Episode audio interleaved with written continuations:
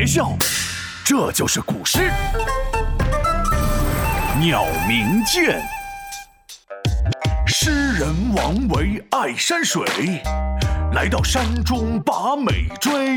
月亮升起，花儿飘落，鸟儿的叫声让人快活，心情很不错，急忙把诗作。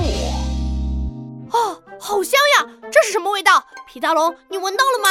淡淡的，甜甜的。嗯。哦，是桂花吗？桂花呀开呀开，桂花呀开呀开，我们的闹闹想要吃起来。嘿嘿，皮大龙，你真的太懂我了，做成桂花糕一定很好吃。哎，我就知道。呃，不过这桂花除了做吃的，还有很多别的用处。闹闹，你可知道？呃，别的用处啥用处？提升提升语文素养呀，我的天才闹！赏月赏景赏桂花，听说过没有？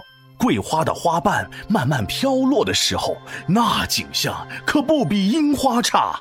啊！你骗人！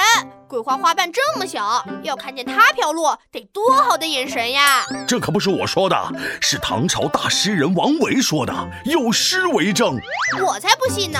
是不是又要开始讲古诗了？这次很有创意哦！嘿嘿嘿，闹闹你变聪明了呀！我念给你听听，由不得你不信。《鸟鸣涧》唐·王维，人闲桂花落。夜静春山空，月出惊山鸟，时鸣春涧中。这个诗名听起来挺好玩的。鸟鸣涧是什么绝世宝剑吗？还能发出鸟鸣的声音？哎呀，闹闹，这都哪儿跟哪儿呀？不是你想的那个宝剑的剑，这个剑是山涧的涧，三点水加一个中间的间。涧是指夹在两山之间的溪流，这鸟鸣涧是个地名，在王维的一个朋友的别墅附近。别墅附近有山涧，王维的朋友可真有钱。哎哎，咱不关注王维的朋友有没有钱，咱们关注王维的这首诗好不好？人闲桂花落，闲是悠闲的意思。这人呐，闲静下来才能看到桂花纷纷从树上飘落。这可不是你刚说的眼力的问题，这是心境的问题，就是通常说的心静自然凉。呃，差不多吧。嗨，呃，这后面几句我直接唱给你听。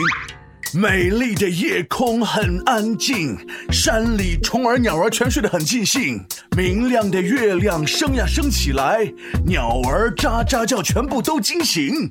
皮大龙，我听别人唱歌是要付版权费，我听你唱歌，我觉得你应该支付我医药费，听得我浑身难受啊。嗯。